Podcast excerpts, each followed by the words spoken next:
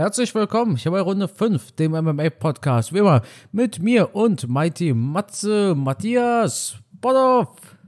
Seid mir gegrüßt, liebe Fans der gepflegten MMA-Unterhaltung. Schön, dass ihr wieder am Start seid. Schön, dass ihr Lust darauf habt, dem Carsten und mir zuzuhören.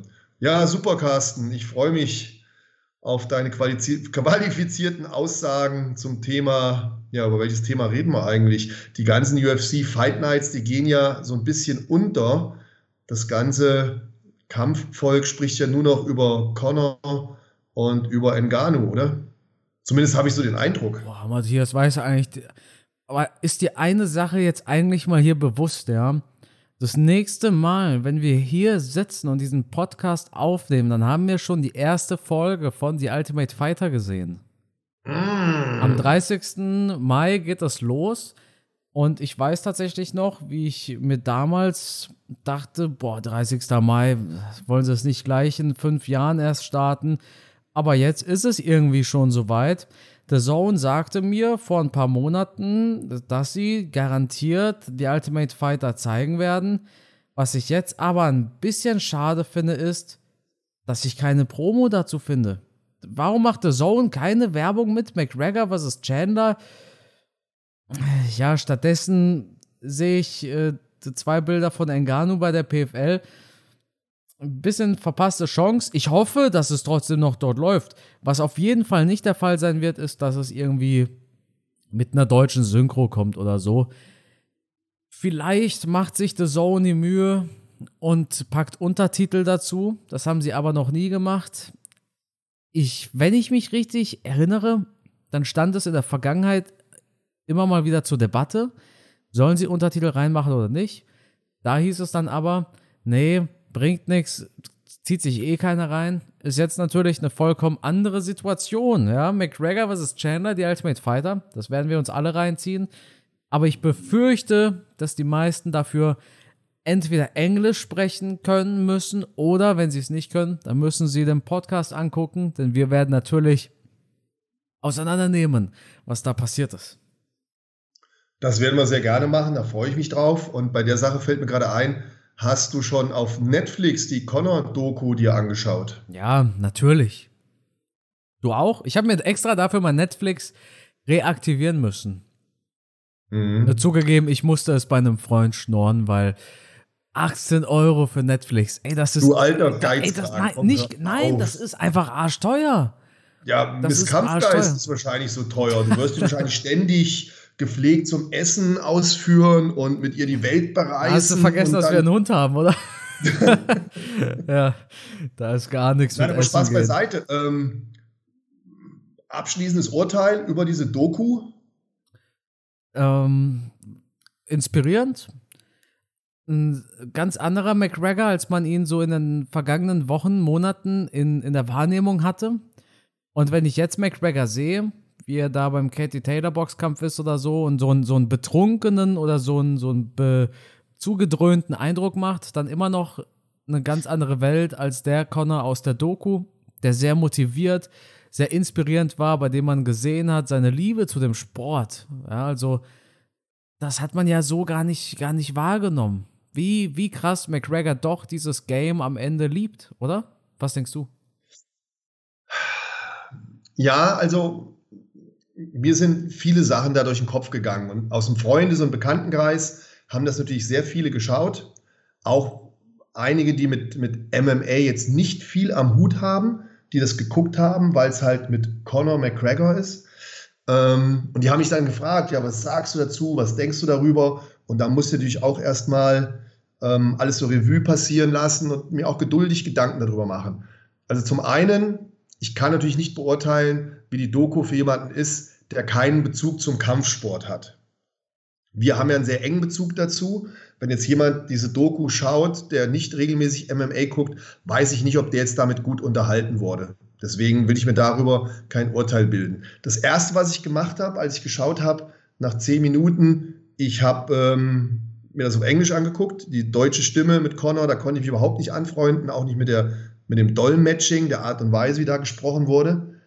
Ähm, und mit dem Dolmetsching ist ja quasi so ein, mit dem Dolmetsching, als wäre es ein englischer Begriff, das ist auch gut.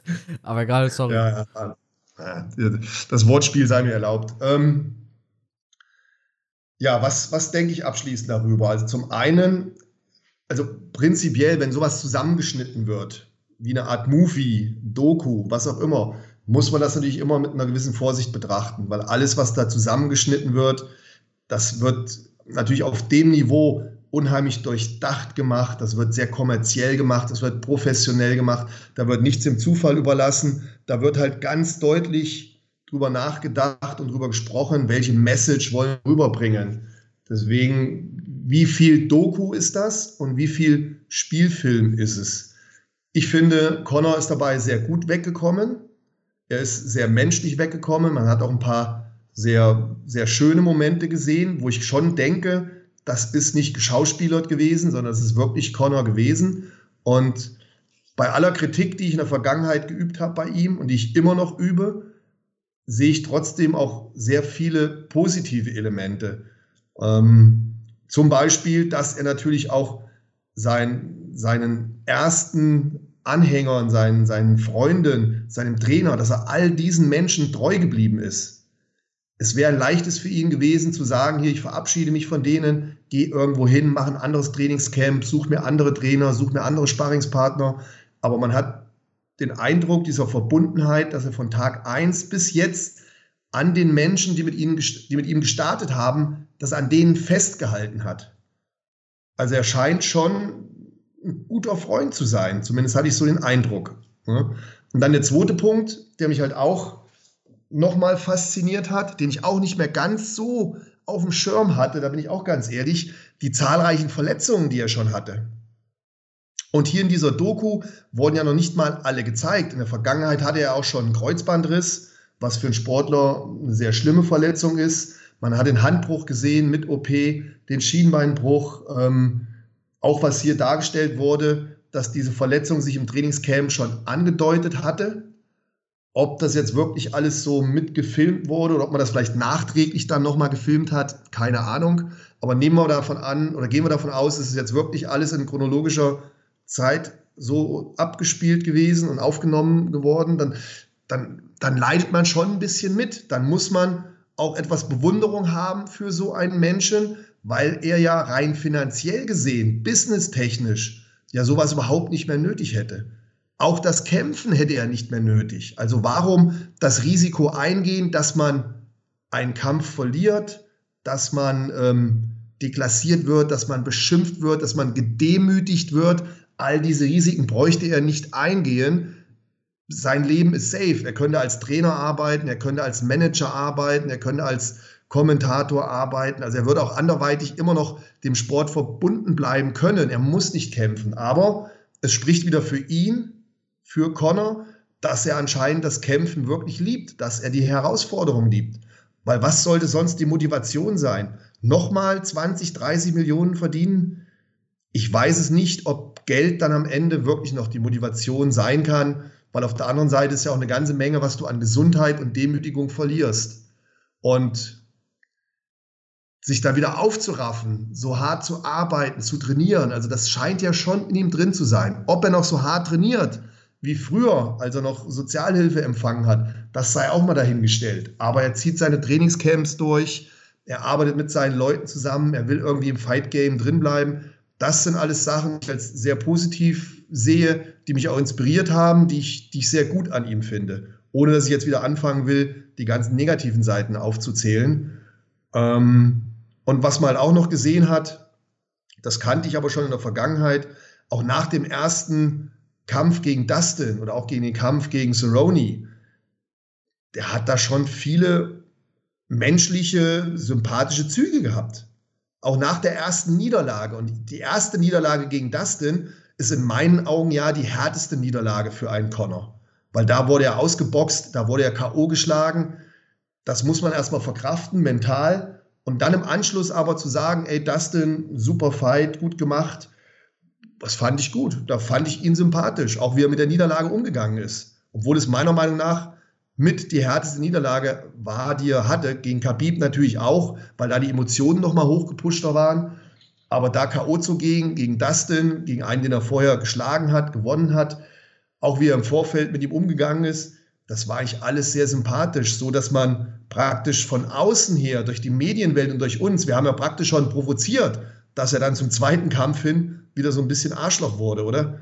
Und ja, wie der Kampf dann geendet hat, das hat man halt auch gesehen. Ähm, und sowas geht natürlich emotional an einem Kämpfer nicht spurlos vorbei. Also insgesamt hat es mir gut gefallen. Ähm, muss natürlich jeder sich sein, sein eigenes Bild drüber machen. Aber für mich als Kampfsportfan ist es auf alle Fälle schön, sowas zu sehen. Ja, ich glaube, ich kann jetzt eigentlich gar nichts mehr über die Doku sagen. Die Leute brauchen die Doku gar nicht mehr gucken. Naja, also, im Detail habe ich ja nichts äh, gesagt. Aber, aber was, nee, was also, denkst du? Also, ja, du hast auch recht mit dem, was du auch anfangs erwähnt hattest. Da werden die Szenen natürlich handgepickt, ja. Das, und, und alles, was da gezeigt wurde, wurde nochmal von McGregor auch abgesegnet. Die werden jetzt natürlich nicht irgendwie irgendeine Kacke zeigen. Das ist im Endeffekt ein Werbefilm für Conor McGregor. Natürlich, das, natürlich. Da wird, da wird quasi vier Folgen lang Werbung für ihn gemacht. Aber wir haben trotzdem Szenen von ihm gesehen, auch als, als, ich sag mal, ganz normalen Familienvater und so, einfach so ein richtiger McGregor hinter den Kulissen. Und äh, der Film hat auch vielen McGregor-Fans Mut gemacht, wahrscheinlich. Nur bin ich da halt auch wieder ein bisschen zwiegespalten. Ich finde McGregor zurzeit, also äh, es ist so ein absolutes 50-50-Ding. Auf der einen Seite sage ich, wenn ich McGregor aktuell sehe, dann denke ich denke einfach, der hat kein, keine große Chance gegen Michael Chandler. Wenn du die aktuellen Sachen von Connor siehst und dann die aktuellen Sachen von Chandler, der da irgendwie am, am Durchdrehen ist im Fitnessstudio. Aber auf der anderen Seite hat McGregor wahrscheinlich, also ganz sicher, nicht wahrscheinlich, sondern ganz sicher noch über ein halbes Jahr Zeit. Und dementsprechend ist es jetzt viel zu früh zu sagen, weil McGregor im Mai so und so drauf ist, verliert er im Dezember oder im Januar oder im Februar. Ja. Aber alles in einem war es ein, ein toller Film, ein unterhaltsamer Film oder eine unterhaltsame Serie. Und ich sag dir ganz ehrlich, ich glaube tatsächlich, dass viele die mit MMA nicht viel zu tun haben, trotzdem sehr investiert waren in diese Serie, weil mhm. es natürlich so ein, so ein emotionales Ding war und man natürlich diese Rückschläge sieht und wie er zurückkommt und der Wandel. Und ich hatte das zum Beispiel auch, ich habe mit einem Kollegen die Doku auf Wow, das ist dieses äh, Netflix von Sky, habe ich auf Wow diese Shaq-Doku geguckt. Und falls hier jemand Basketball-Fan ist und noch nicht die Shaq-Doku gesehen hat, die muss man sich reinziehen. Ich bin jetzt nicht der übelste Basketball-Fanboy oder so. Mhm. Aber diese Doku über Shaquille O'Neal, die hat mich so krass gefesselt, weil das jemand ist, den man kennt. Du kennst Shaquille O'Neal, so wie viele Leute einfach McGregor aus dem Fernsehen kennen. Ja. Und du, du bist einfach interessiert daran, was hinter den Übrigens, Kulissen passiert. Übrigens, ganz kurz, und ich ja. unterbrechen zu wollen, ich habe Shaquille O'Neal schon äh, getroffen, also persönlich. Echt? Ja, ja. Wahnsinn. Warum hast du das nie erzählt, Matthias? Ja, weil du nie danach gefragt Alter, hast. Alter, also wirklich, Shaquille O'Neal, ne? Also, jetzt ja, ehrlich, wann, wann war das? Wann war das? Zwei, drei Mal habe ich den schon getroffen. Was? Ja, der war dann als Gast bei diesen Bodybuilding-Veranstaltungen, bei denen ich halt auch war, als Zuschauer. Der lässt einen aber immer klein aussehen, oder? Egal, wer da steht. Ja, da sahen alle Mini gegen den aus. Das, wenn der einen Raum betritt, ist natürlich auch echt, echt? eine Erscheinung. Ne? Ist, ist er echt? Da kriegst du das Grinsen nicht mehr aus dem Gesicht. Ja. Ist er echt so ein Gigant, wie er immer da ist? Ja, total, total. Totaler Gigant. Aber, aber auch so ein, ja, ist halt so, so, so, so ein, wie so ein riesen Teddybär. Echt?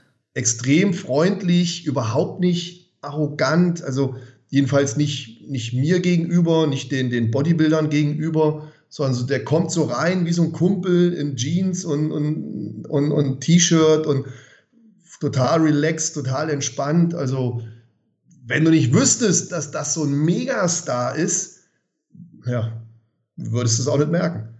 Ey, du hast Shaquille, ey, das ist ja mal jetzt verrückt. Ja. Weißt du das? Also, ich habe das nicht gewusst. Da hast du jetzt echt was rausgehauen. Ja. Ich schwärme hier noch von seiner Doku und du erzählst einfach, dass du ihn schon gesehen hast. Ich ärgere mich, ja, ich habe ihn Wahnsinn. auch getroffen. Ähm, ich ärgere mich, dass ich kein Foto mit ihm gemacht habe.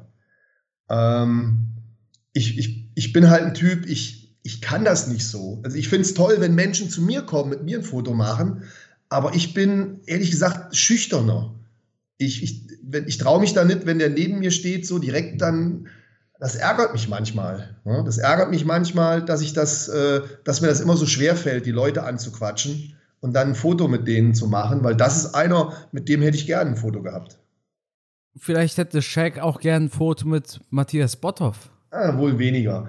Aber das ist dann eine Abendveranstaltung und, und wenn dann keiner da hingeht und ein Foto macht, dann machst du das halt selber auch nicht, dann hält man sie zurück. Ja, man will ähm, auch nicht der Erste sein, ne? Weil ja. das Problem ist natürlich, also es ist allgemein schwierig für Shaq unerkannt zu bleiben. Wenn er irgendwo ist, dann wird jeder wissen, dass das ist Shaquille O'Neal.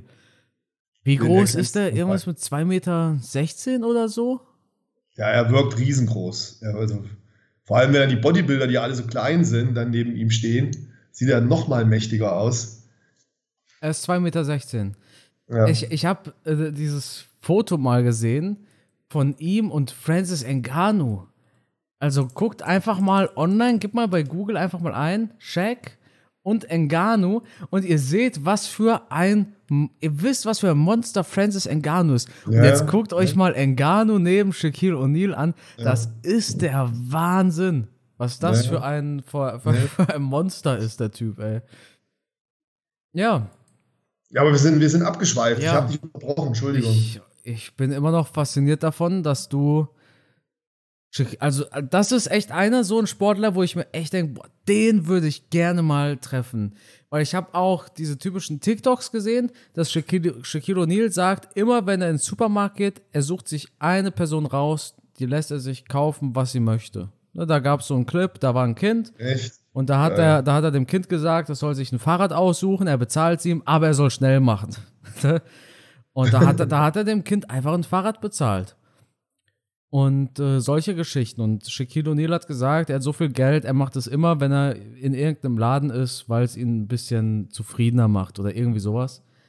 Und mhm. das, das bestätigt auch quasi so das, was du über ihn sagst. Weißt du, was ich meine? Das finde ich jetzt gut, weil ich, ich kenne diese Doku nicht. Ich weiß eigentlich nichts über den Mann, außer das, was ich ab und zu mal im Fernsehen gesehen habe, wenn er Basketball spielt. Aber die Doku kenne ich nicht. Ich verfolge ihn auch nicht auf den sozialen Medien. Ich kann ihn halt jetzt nur so beurteilen, wie er halt mir oder den anderen da im ja. Raum gegenübergetreten ist. Und das war halt total entspannt. Musst du dir echt mal, hast du Wow?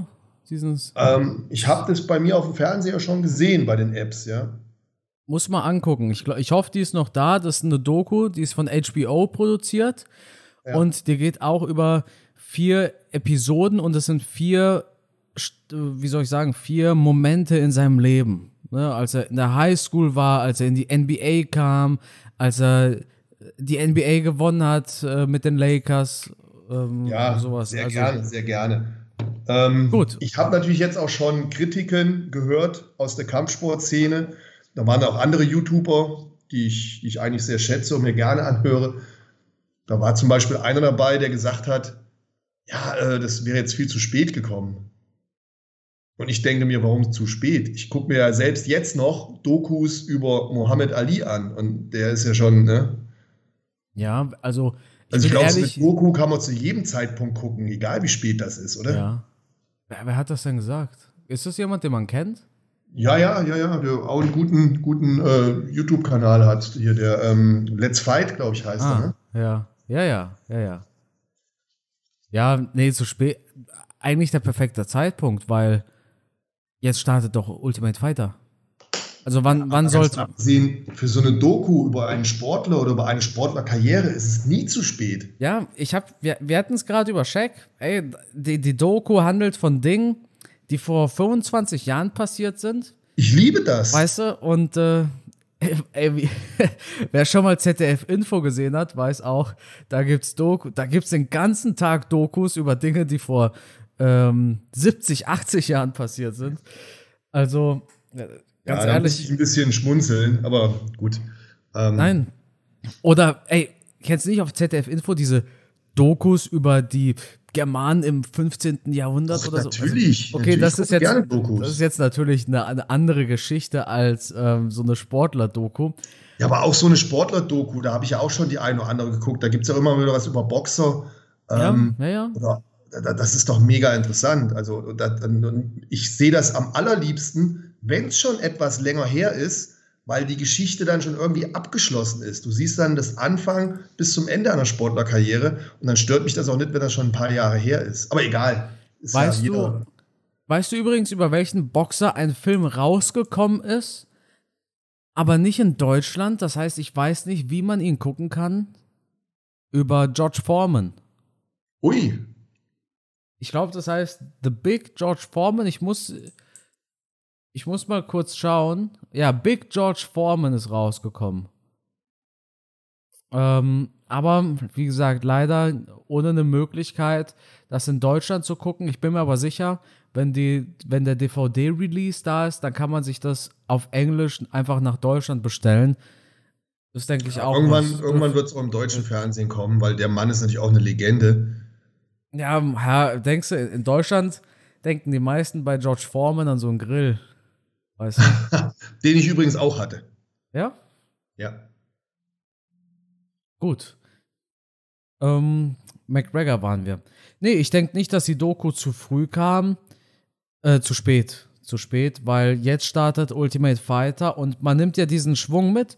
Du hast drei Wochen Hype durch Netflix. Dann hast du bis August Hype durch Ultimate Fighter. Und dann muss die UFC das Datum zünden. Also ich kann mir vorstellen, die UFC wird wahrscheinlich nicht zur Mitte der Staffel das Datum für McGregor vs. Chandler veröffentlichen. Die müssen diesen Hype bis zum Fight aufrechterhalten. Mhm. Wahrscheinlich kommt es, also ist meine persönliche Meinung, kommt es erst zur letzten Episode, weil Ja. man, man nimmt diesen ganzen Schwung mit. Natürlich. Wenn die UFC es wirklich schafft, von Anfang Mai mit McGregor Forever bis irgendwie es schafft, bis Ende des Jahres den Hype zu halten, dann wird das ja ein absolut wahnsinniger Fight. Das wird es, das wird es mit zwei absoluten Supersportlern. Ich bin ja ein riesen Chandler-Fan. Und ich denke mir, ich werde viel Kritik auf mich ziehen, wenn ich dann äh, zu einem späteren Podcast oder in einem späteren Podcast sagen werde, was ich rein kämpferisch von Connor halte. Rein kämpferisch ist er natürlich der Wahnsinn. Oder? Ah, Jetzt mal ehrlich. Nein, nein, nein, nein, nein, nein, nein, nein. Nein, nein. Na. Also du willst sagen, der Mann, der mit der kaputten McGregor-Tasse nach wie vor ähm, den, den Podcast macht, sagt nicht, dass McGregor ein Ausnahmeathlet ist? Ähm, er ist auf alle Fälle eine Ausnahmepersönlichkeit und auch eine Ausnahme, ein Ausnahmeathlet. Aber er ist bei weitem nicht einer der besten Kämpfer, die wir in der UFC haben. Und seine Fähigkeiten, die sich aufs Kämpfen beziehen, sind ähm, gerade im MMA-Sport begrenzt. Da Meinst wird du, er teilweise etwas überbewertet. Was meiner Meinung nach ein Connor ausmacht, das sind nicht seine körperlichen Fähigkeiten und auch nicht seine kämpferischen Fähigkeiten, sondern das ist diese unglaubliche mentale Stärke, die er mitgebracht hat, die er in der Vergangenheit so extrem ausgespielt hat, dass er im Kopf seine Gegner besiegt hat. Nicht körperlich und auch nicht technisch. Da ähm, ist er bei weitem nicht der Beste gewesen. Aber diese Kombination aus dieser extremen mentalen Stärke mit seinen kämpferischen Fähigkeiten, diese Kombination hat ihn zum Ausnahmesportler gemacht. Aber von dieser Kombination wurde ihm natürlich jetzt viel genommen durch die einzelnen Niederlagen, die er hatte. Und das wird es ihm in Zukunft so schwer machen, wieder Kämpfe zu gewinnen, weil er in der Vergangenheit Kämpfe so dominant gewonnen hat, weil er im Kopf der Gegner drin war, weil er diesen unheimlichen Biss hatte, diese mentale Stärke hatte, da schon seine Gegner auszukontern, so dass er dann im Kampf eine gewisse Überlegenheit gehabt hat, mit denen er die Kämpfe dann gewinnen konnte. Das wird in Zukunft immer schwerer für ihn werden, weil er halt diesen, diesen unbesiegbaren Status, diesen Connor-Hype, den, den hat er halt verloren. Ähm, und er ist jetzt nicht mehr der Jäger, sondern er ist jetzt wirklich der, der von allen gejagt wird. Ähm, die Herausforderung gegen Connor zu kämpfen, ist halt für jeden einfach was Schönes. Ne? Da muss man ganz ehrlich sein. Ja, diese Aura ist halt nicht mehr so vorhanden, ja. diese unschlagbare Aura. Aber ich sag dir ehrlich, ich glaube, der Typ, der kann jetzt auch viermal hintereinander verlieren. Wenn er in den Käfig läuft, dann ist es immer noch das einzigartigste Gefühl vom Fernseher, was man überhaupt haben kann. Also er ist, auch, er ist also, eine unglaubliche Persönlichkeit. Muhammad ja. Ali hat auch Kämpfe verloren.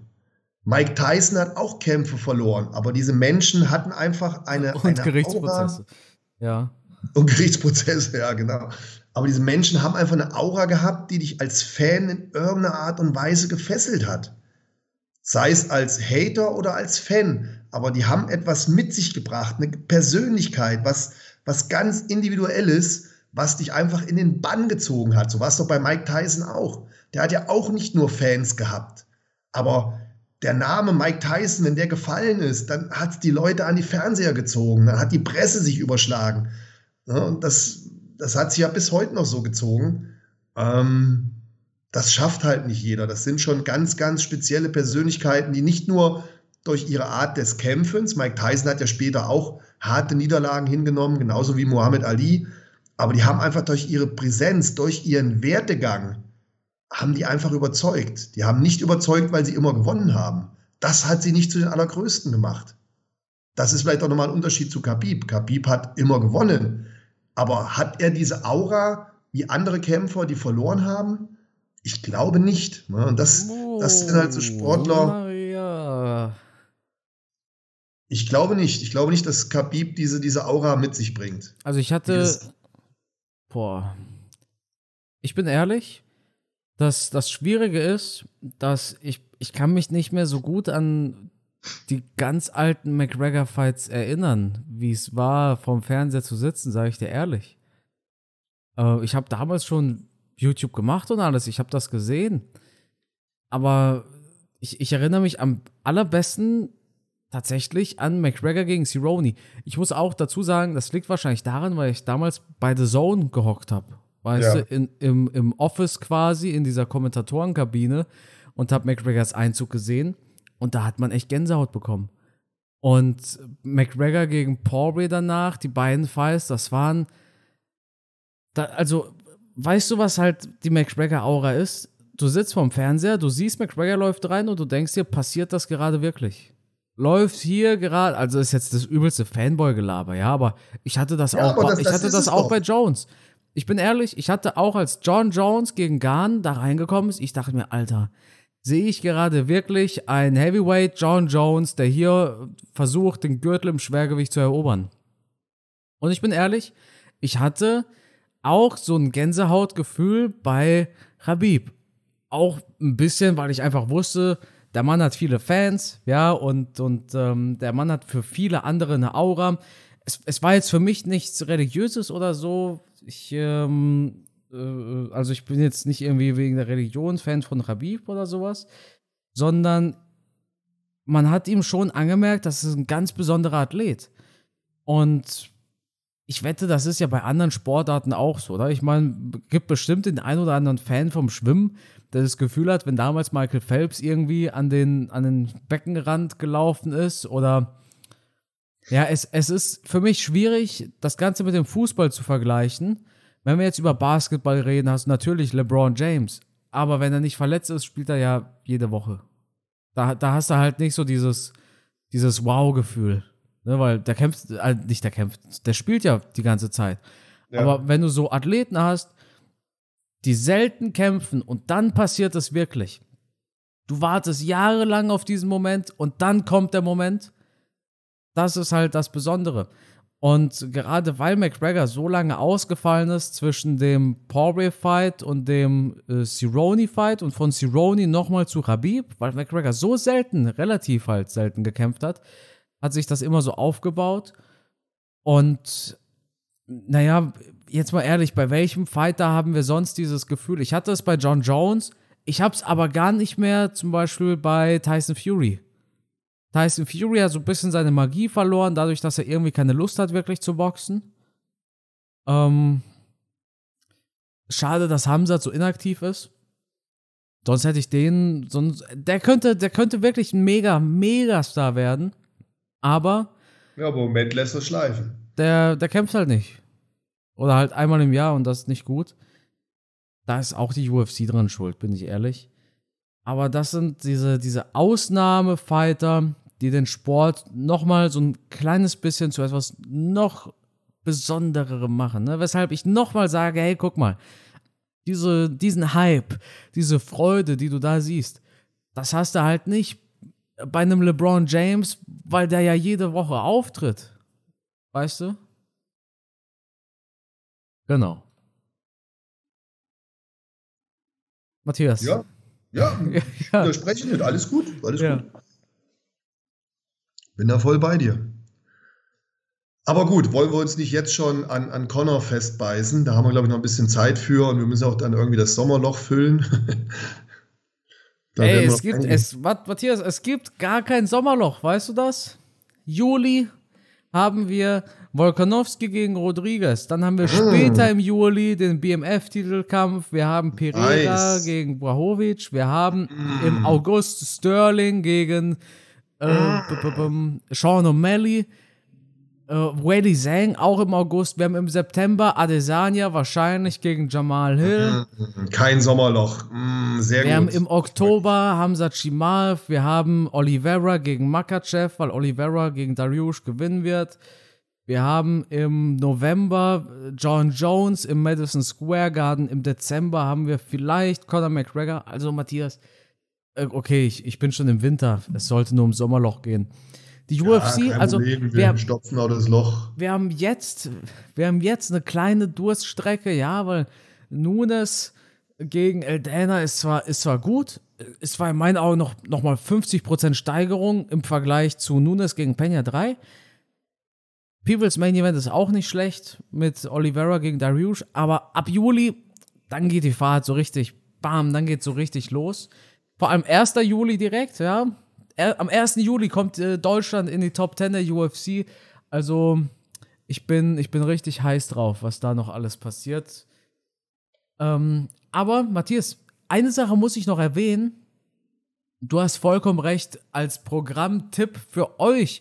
Wir haben zwar keine UFC Fight Night jetzt am Wochenende, aber wir haben durchaus UFC Content jetzt am Wochenende und zwar Samstag um 12 Uhr mittags und Samstag um 2 Uhr mittags läuft Road to UFC aus Shanghai. Das ist quasi so eine Art Serie mit sehr vielen asiatischen Kämpfern. Aber ich sage euch ganz ehrlich, diese asiatischen Kämpfer, die wollen unbedingt in die UFC. Das sind spritzige Fights.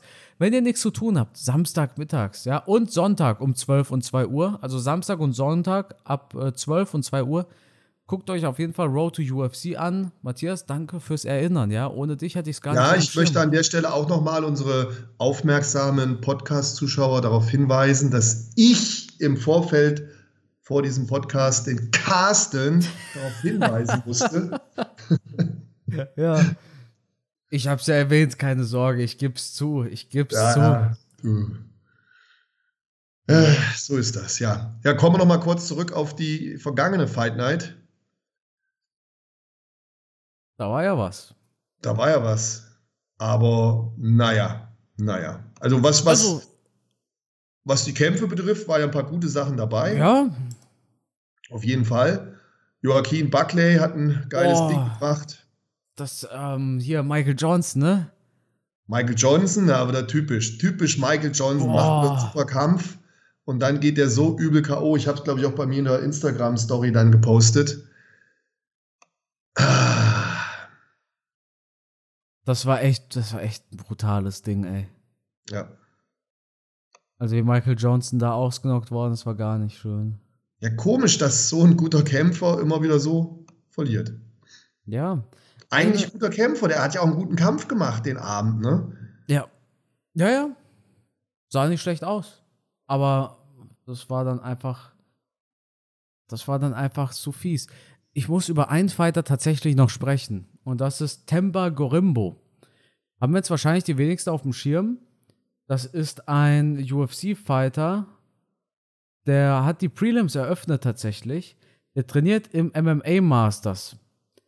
Äh, Temba Gorimbo kam aus Südafrika. Nee, nee, nee. Er ist in Simbabwe geboren. Er kam nach. Äh, ja, aber der, der, der hat irgendwelche Verbindungen zu, zu Südafrika, ja. weil der ist, hat ja nicht die Flagge gehabt bei der Vorstellung. Ja, ja, ja, er ist fighting out of äh, Südafrika. Ah, okay, okay. Er ist auf jeden Fall nach Miami ausgewandert, ohne Geld. Und als er dann sein UFC-Debüt verloren hat, das war gegen AJ Fletcher. Er hat äh, jetzt im Februar gegen AJ Fletcher sein UFC-Debüt verloren. Und er sagte, dass sehr, sehr viele Freunde und Verwandte sich gegen ihn abgewandt haben und nicht mehr hinter ihm standen. Und es gab im MMA Masters vor allem einen Typen, der hat ihn unterstützt, der hat ihm Essen mitgebracht, hat ihm mhm. Essen gekauft mhm. und mitgebracht. Sonst hätte er nicht mal was zu essen gehabt. Und ja, ich weiß wer. Du mhm. weißt, wer dieser Typ aus dem MMA Masters ist, oder? Ich meine, ich weiß, wer es ist, ja. Wer ist es? Colby Covington. Der King of Miami, ja. Wahnsinnig beeindruckend. Also, ich glaube, Gorimbo hat auch sowas gesagt von wegen, hey, ohne Covington hätte ich gar nicht diesen zweiten Fight machen können, weil er einer der ganz wenigen war, die hinter mir standen, der hat mir Essen gekauft und so weiter und so fort. Und äh, jetzt auch äh, ganz, ganz beeindruckend, also nicht eigentlich ein bisschen traurig eher, ja, dafür, dass es ein UFC-Fighter ist, hat er seinen Kontostand gepostet, also Temba, vor dem Fight. Der hatte 7 Dollar noch auf dem Konto. Ja. Und er hat gesagt, ohne die äh, Gratis-Mahlzeiten im UFC Performance Institute hätte er gar nicht mal sein Essen bezahlen können. Das ist eigentlich der Wahnsinn, oder? Ja, es zeigt wieder mal, was das für ein brutaler, harter Sport ist, dass da immer noch die eine oder andere Sache falsch läuft. Aber wahrscheinlich werden wir das aus dem Sport nie rausbekommen. Es ist einfach eine Sportart für diejenigen, die von, oder für viele von denjenigen, die von ganz unten kommen und den Traum haben, sich ganz nach oben zu kämpfen. Und da haben wir leider immer wieder Geschichten, die, die Parallelen haben zu diesem Fighter hier aus Afrika. Ja. Wahnsinn. Also, klar, auf der einen Seite muss man natürlich dazu sagen, die Prelim-Fighter, jetzt wie Temba Gorimbo, für den kaufen sich nur ganz wenige den Fight Pass und, und auch sau wenige irgendwelche Tickets. Aber was Fakt ist, ist, die NBA und die NFL haben ungefähr einen 50%-Split. Das bedeutet, ungefähr 50% der Einnahmen gehen tatsächlich an die Athleten. 50% der NBA und NFL-Einnahmen gehen an die jeweiligen Athleten. Was meinst du, wie viele Prozent sind es in der UFC? Du hast die Zahl, glaube ich, mal genannt in irgendeinem Video, oder? Ja, es gibt auch aktuell eine Klage gegen die UFC, von da ist es auch bekannt. Es sind 13 Prozent. Ja, es ist, es ist schon hart. Man kann da auf alle Fälle Kritik dran üben. Ähm, und es zeigt halt mal wieder, nur weil du UFC-Fighter bist, heißt es noch lange nicht, dass du finanziell ausgesorgt hast. Ja. Und das Spannende ist auch, so ein, äh, ich habe ich hab jetzt schon mal einen Kommentar gelesen von einem, der sagt, ja, wie kannst du NFL mit der UFC vergleichen? UFC hat viel mehr Kämpfer als NFL-Spieler hat. Das hat einer geschrieben. Es hat die UFC, glaube ich, insgesamt in ihrem Roster 600 Kämpfer unter Vertrag, ungefähr. 6 bis 700. Das, das ändert sich ja wöchentlich. Ne? Äh, die NFL hat insgesamt an die 1700 Spieler und schafft es trotzdem. Ich meine, das Durchschnittsgehalt bei einem NFL-Spieler war vor einigen Jahren bei äh, knapp anderthalb Millionen pro Jahr, pro Saison. Und was ich auch noch dazu sagen muss, ich höre mir manchmal Football Bromance an. Da hat der Host darüber gesprochen, wie gut die NFL sich um, weil das, der, der Host ist so ein, so ein Ex-NFL-Spieler. Mhm. Wie gut sich die NFL um ehemalige Spieler kümmert, im Sinne von Ruhestand und so weiter. Das macht die UFC ja auch nicht. Und die NFL macht das ja auch erst ab drei Jahren. Erst wenn du drei Jahre, äh, drei Saisons, glaube ich, gespielt hast, aktiv gespielt, ne? Äh, erst dann bekommst du die meisten Benefits. Könntest du bei der UFC natürlich auch machen. Jetzt nicht in Jahren, weil drei Jahre wären bei John Jones ein halber Fight wahrscheinlich nur. Aber hey, man könnte doch machen, wenn du drei, wenn wir jetzt wirklich von drei Fights im Jahr ausgehen und so dieses NFL-Modell nehmen wollen, wenn du neun UFC-Fights abgeliefert hast. Das Problem ist natürlich, die meisten Fighter schaffen gar keine neuen UFC-Fights und sind schon wieder rausgeschmissen. Ja. Aber ähm, ich finde das trotzdem ganz interessant. Also, ich bin hier keiner, der sagt, die UFC ist so kacke und alles blöd. Nein, ich finde die UFC super geil und äh, bin auch froh und dankbar, dass es die UFC gibt. Aber andere Top-Ligen schaffen es auch, 50% Revenue Split oder nicht, nicht nur Revenue, allgemein Umsatzbeteiligung an die Athleten zu geben. Das könnte die UFC auch ohne gleich pleite zu gehen. Und ein Prelim-Fighter braucht jetzt nicht unbedingt 500.000 äh, pro Fight, aber warum nicht, warum nicht ein bisschen mehr als 10.000 für einen Win und 10.000 Gage? Oder was, was denkst du? Ich meine, mein Argument ist, also mein Gedanke ist einfach, wenn es die anderen schaffen, dann schafft es die UFC auch. Und klar ist natürlich, die verdienen ja auch viel mehr. Also ich, ich könnte schon wetten, 50, die 50 Prozent, die sich die NFL behält, ist wahrscheinlich mehr Geld als die 83, äh, 87 Prozent, die sich die UFC behält. Weißt du, was ich meine? Also die NFL ist, ist ja ein Wahnsinns-Business. Die machen jedes Wochenende in ganz vielen Stadien die ganzen Stadien voll und das sind brutale Stadien. Aber irgendwie wäre es doch machbar, dass man da so einem Fighter irgendwie 30.000 Gage gibt und vielleicht 30.000 nochmal für einen Sieg. Ja, bin ich voll bei dir. Ähm, gerne, gerne hätte ich Einblick in die Strukturen der UFC, was da so hinter den Kulissen abläuft. Und dann könnte ich mir auch ein besseres Bild davon machen und würde gerne dann Partei ergreifen für die Kämpfer, dass da das eine oder andere besser abgesichert ist. Aber wir haben halt keinen Einblick in diese Strukturen und wir können es leider nicht ändern. Wir können nur hoffen, dass es sich irgendwann ändert. Ähm, aber du siehst ja, aus was für Verhältnissen viele, viele Kämpfer kommen. Die nehmen halt alles in Kauf. Das ist halt für die der letzte Strohhalm. Die haben wenig andere Perspektiven und deswegen akzeptieren sie natürlich die kleine Chance, die sie da bekommen, für ein schmales Geld und geben alles dafür. Die geben ihr Herz, ihre Seele, ihre Gesundheit. Also wirklich man kann immer nur den, den größten Respekt haben vor diesen, vor diesen Fightern, die da in den Käfig gehen. Ähm, es ist, ist unglaublich, was die für, für einen Einsatz bringen, für doch relativ wenig Geld, zumindest zum Beginn ihrer Karriere. Ja, Matthias, da versucht es auch jemand gerade am Boxsack zum UFC-Fighter, oder? Ja, ich weiß nicht, wer da schon wieder rumturnt. Leute, Leute, Leute, Leute. Matthias. Ja. Ich glaube, dann war es das für diese Woche. Ja, ich glaube, über die anderen Kämpfe der letzten Fight Night brauchen wir gar nicht groß quatschen. Ich fand Mackenzie Dörr nicht schlecht. Die war, die war richtig, richtig gut.